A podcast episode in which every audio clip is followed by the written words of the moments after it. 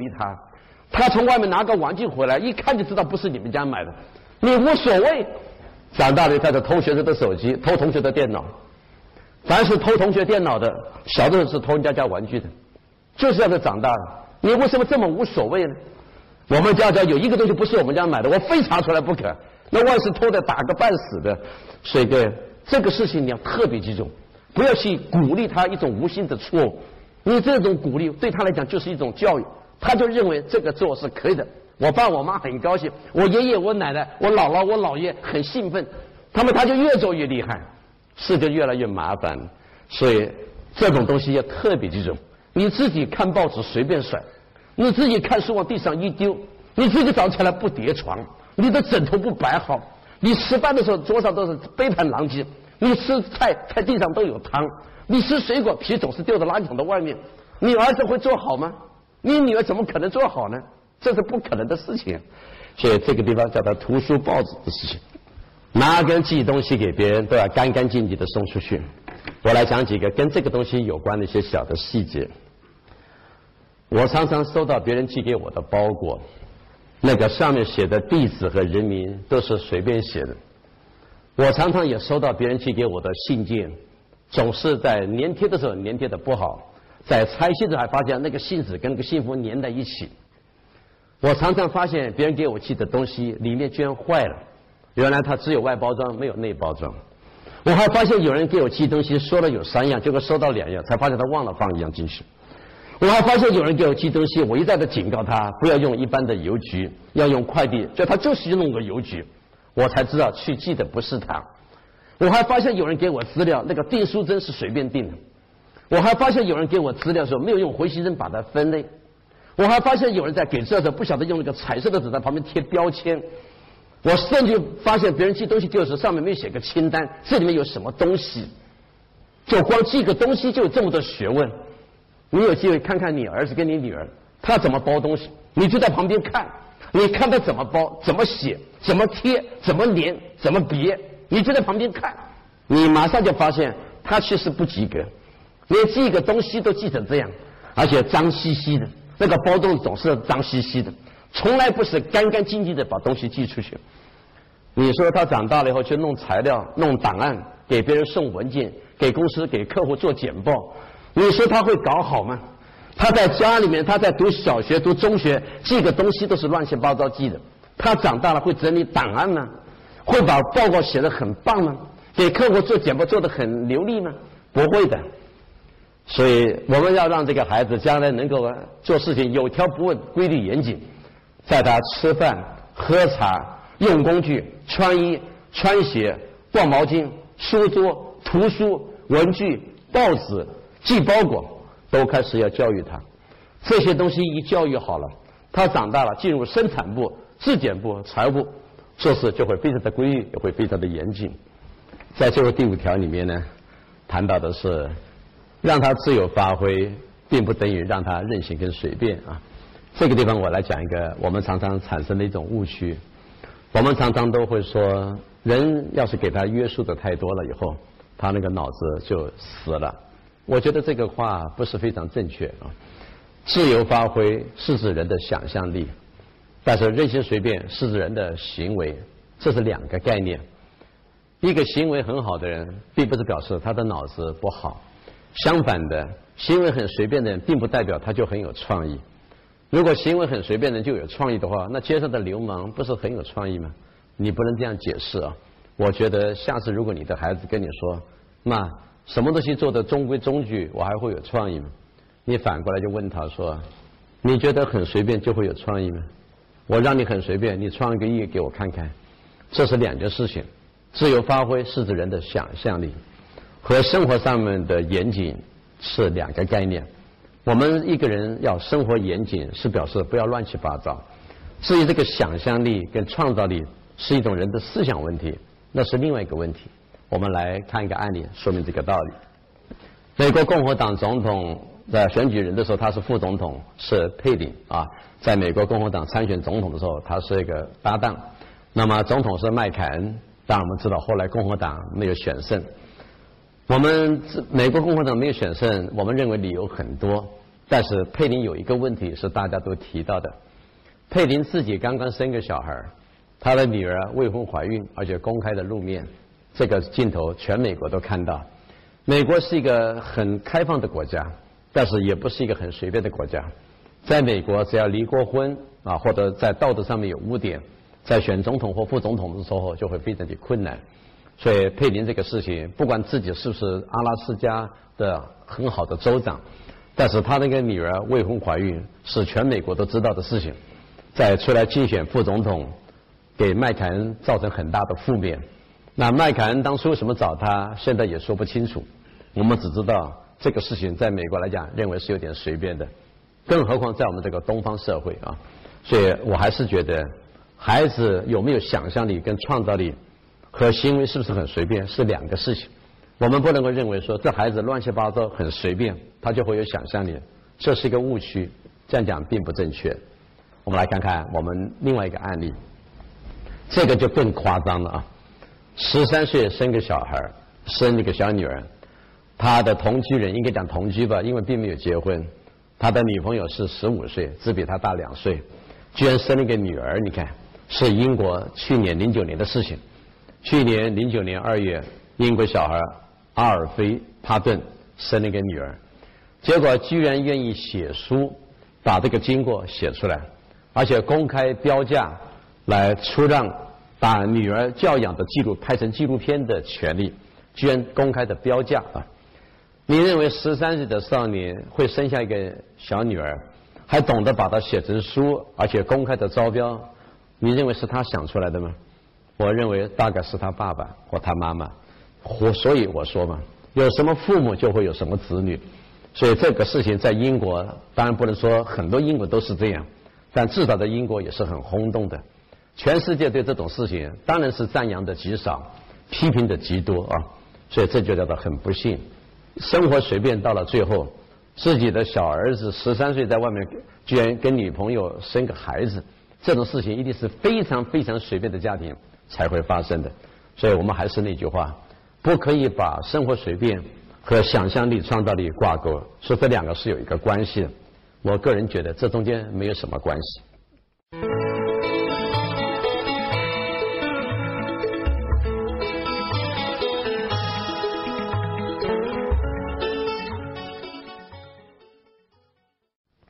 我们来看看我们的第三单元，如何让他安静，将来在工作的时候就会临危不乱、镇定应变。有些事情要非常的镇定的，像市场部碰到同行竞争要非常的镇定，要临危不乱。中国联通在过去很可能竞争当中有一点不如意的地方，现在中央把联通和网通合并，把联通的 C 网让给了电信。于是新电信、新联通开始和原来的移动重新三分天下。那么，如果联通现在面对这个新的格局，它一定要把市场做好。如果联通没有做好，开玩笑点讲，如果中央打算把联通再一拆成两块，一块给移动，一块给电信，那联通就结束了。所以，联通自己现在做市场要非常的镇静，要临危不乱，来对付这样的一个中国未来的通讯市场。那连锁店呢？你也看得出来，在中国开连锁店的，像有名的国美、苏宁，尤其是那个国美出了那个黄光裕的事情，你看得出来，要如何的镇定，才能够把连锁店开得很好，才会永远有客户，而且客户永远会上门。从小做事情很聒噪的，做事情慌慌张张的，然后里外奔奔跑跑的孩子，长大了以后去做计划、做战略、做市场，你很难看得出来。他 胸有成竹，或者胸有成竹，看不出来的。这个地方该怎么培养？我们来看一下。那么首先，我们给各位看第一个概念，就是讲话啊。我先说一个道理。你觉得我们中国人为什么很喜欢讲话？其实我研究过这个问题啊。我得到一个心得：在家里面，凡是不能讲话，在学校不能讲话，在单位不能讲话的人。他们到外面就开始讲话了，所以我觉得我们应该要给自己建立一个新的观念，在家里面容许孩子提意见，在学校里面容许学生提意见，在单位里面容许员工提意见，他们就不会在外面有那么多话要讲。中国在家里面听父母的，在学校听老师的，在单位听领导的，他的话就到外面去讲了。我的意思不是希望你的孩子叛逆，而是希望他应该有他表达意见的自由。这个地方应该让他们有充分说话的机会。那么家里面不能讲，他就到外面去讲。中国孩子有一个毛病，该讲话的时候他不讲，叫他真的上台，他就像个死猫一样的，回家讲的滔滔不绝，振振有词。所以跟人家辩论的时候很会辩，耍起嘴皮来很厉害。真的叫他正经八百的上台做个报告，他又在那里扭扭捏捏的讲不出话来。所以我觉得第一个就是要学会的就是打手机和打电话啊。你看得出来，我们讲电话跟讲手机的人特别的吵啊。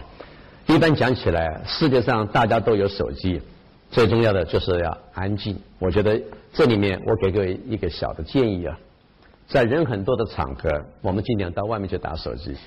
所以我我庆幸我的女儿养成了这么一个好习惯。有一次我们家聚餐，另外有几个朋友，我女儿的手机突然间响了，我就看她走到外面去打手机了。我其实在。这个地方没有教育他什么，因为当他有手机的时候，他早就成年了。他在大学的时候，他都没有手机的，他是到了研究生的时候才开始有了手机的。我认为是他以后读书到了英国、到了法国的时候，他就发现人家打手机声音都很小，所以我认为他那个习惯是在法国跟英国养成的。后来回台湾以后呢，他一直有手机响，他就走到外面去接手机啊。我觉得这是我给他的第一个概念。第二个概念，一桌人吃饭和讲话。你们之间听得懂对方在讲什么，隔个两三桌就听不清楚了，这表示你的音量很正确。正确的音量就是除了你们几个知道在讲什么以外，别的人听不清楚，这个就叫做音量正确。但是你看看我们国人，隔两三桌、隔五六桌都听得到那边在讲什么，声音就太大了。我问过有的人，他们跟我说是因为工厂有噪音，养成了一个吼的习惯。我觉得这只能叫做一部分的原因吧。因为不是每个中国人都是工厂出来的，而且现在的工厂也不是每个都很吵的。我还是觉得这个理由不是真的很充分的理由。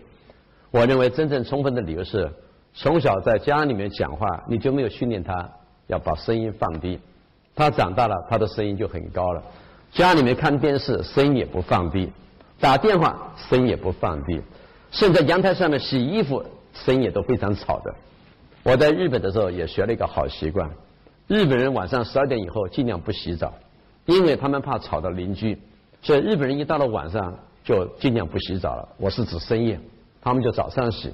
我这个早上洗澡的习惯就是在日本弄出来的，因为我晚上常常应酬，结果回到我的宿舍都已经一点了，所以就只好不洗了，就早上起来洗澡。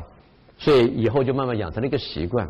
我后来才知道这个习惯，日本人要有这个习惯，是因为怕晚上吵到别人。所以他们一到了晚上十二点以后，连衣服都不洗，因为洗衣机只要一动就会吵到邻居。那何况我们呢？所以大家在洗衣服的时候，在讲电话的时候，在打手机的时候，在看电视的时候，都从来没有约束过自己这个部分。那么再来看看我们的第二句，在这个安静这个地方，我们应该该怎么去做啊？不要慌慌张张地跑来跑去。我先说一下这个样子会造成一个什么后果。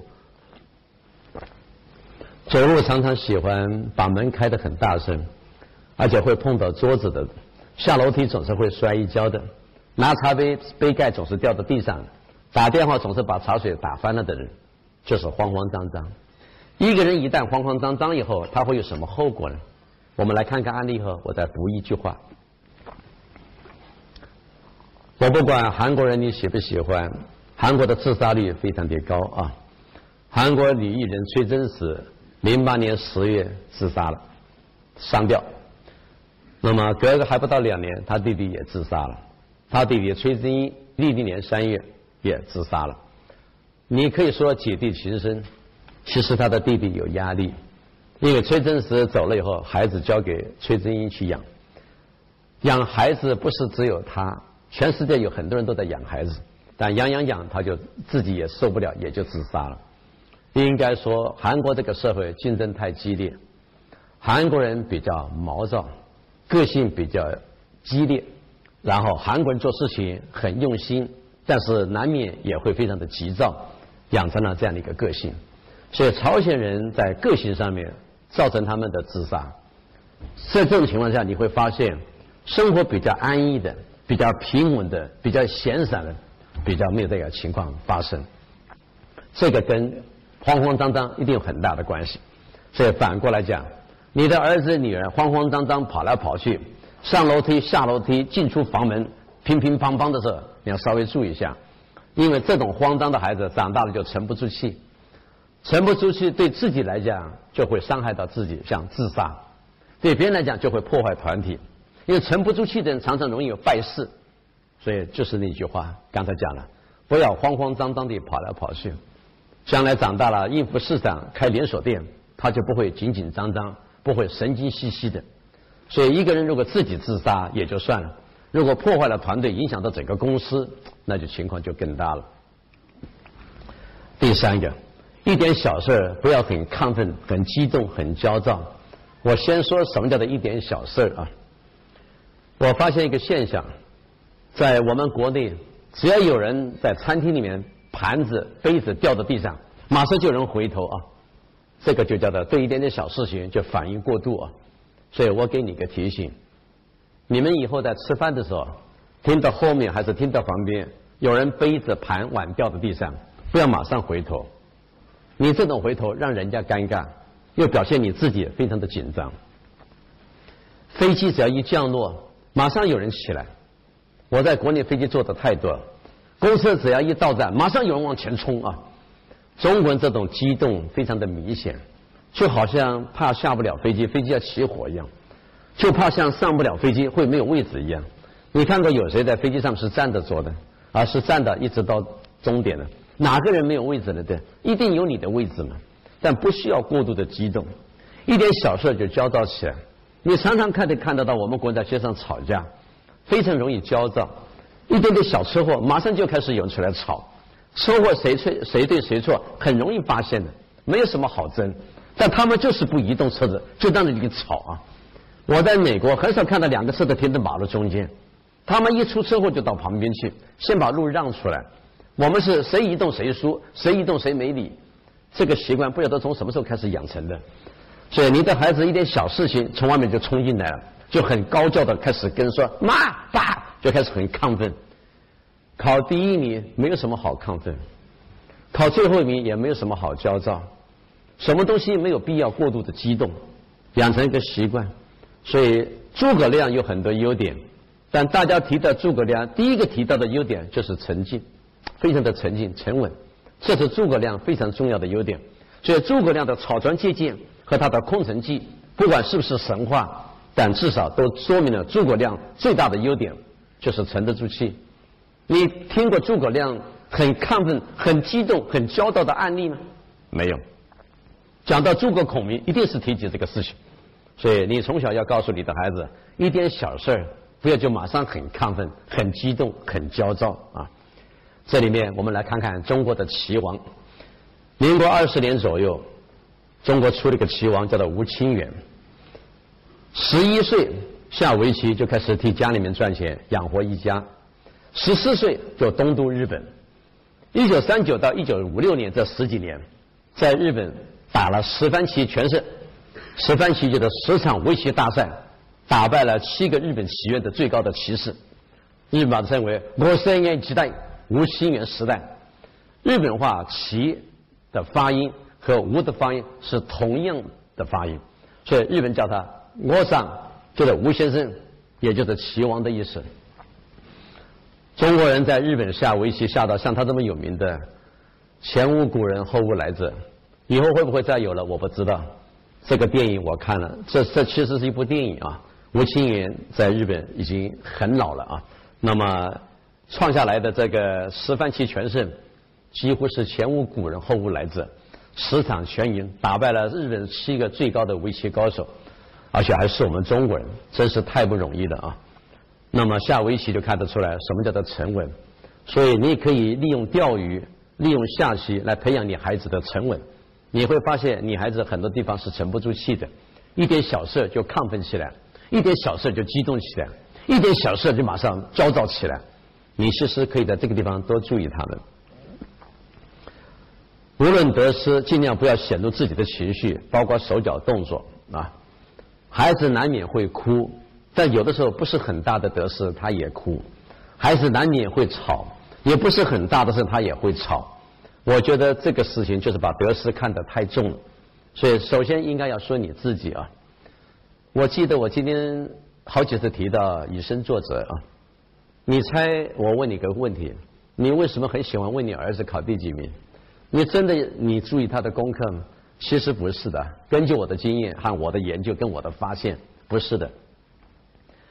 在一个单位里面，你的孩子跟你单位同事的孩子经常是同一个学校，这个是非常容易的。一个小区里面，大家的孩子念的都是同一个小学或同一个初中，你会认为你孩子的功课不好丢了你的脸。其实你把你的自尊看得比他的分数重要。我坦白讲，你不是真的很关心他的物理为什么不好，你也不是真的怀疑他的英文为什么一直学的不对，你其实是认为他的物理、化学、数学、英文的分数只要一掉下去，你在小区里面就没有脸，在单位里面就不好意思告诉别人说你儿子是第十十八名、第二十六名、第三十七名，因为你单位里面的另外一个女士，她只是你们单位的一个基本的员工，听说她儿子在你儿子的班上。听说他儿子第二名，你儿子第三十六名，你就很受不了。你其实不是真的很在乎你孩子的学业，你是把你的脸看得比他们的分数重要。其实这是从你自己开始，因为妈妈重视分数，因为爸爸重视名次。其实你太把这个东西看得太重要了，以至于你的孩子就有了这样的情绪。他的手脚、他的动作很容易感觉出来，他对得失看得很重。所以一旦发现很紧张，那就开始抠手啊，注意。你的小孩有个动作叫做抠手，凡是小孩喜欢抠手的，就是有得失心。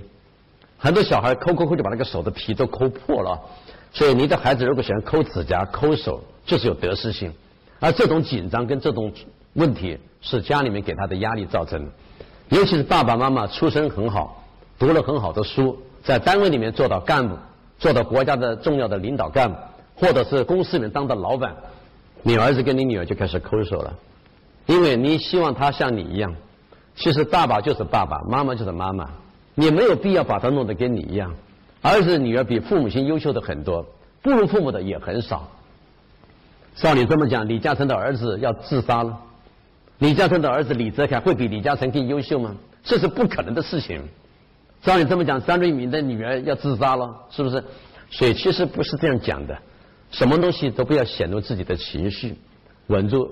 包含他的动作要特别注意，所以你儿子女儿一旦居住不安，一直在这坐的时候敲也不那个腿敲起来也不是，不敲起来也不是，抠手也不是，卷裙子也不是，有很多小孩喜欢这个卷这个裙子，这其实是一种动作，表示他非常的不安，而这种动作和这种不安是你造成的，是你给他的压力造成他这种动作的。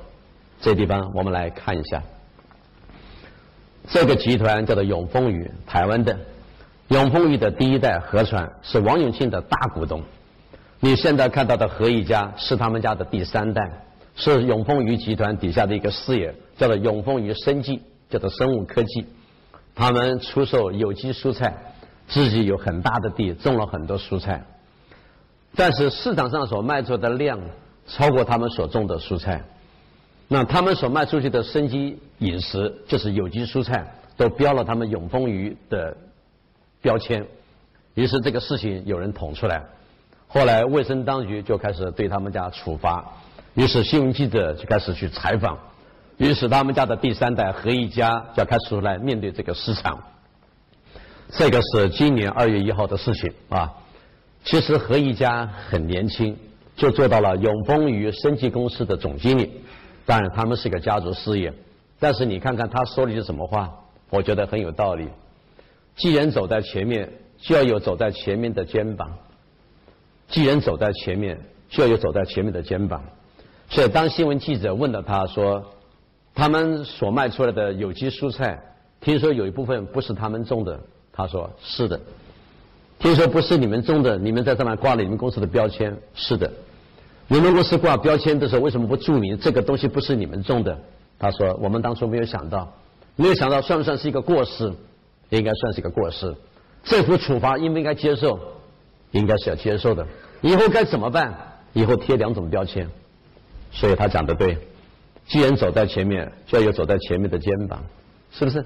所以我们国内的奶粉也有事情，我们国内很多事也都有事情，就像他们讲的一样，既然走在前头，就要有走在前头的肩膀。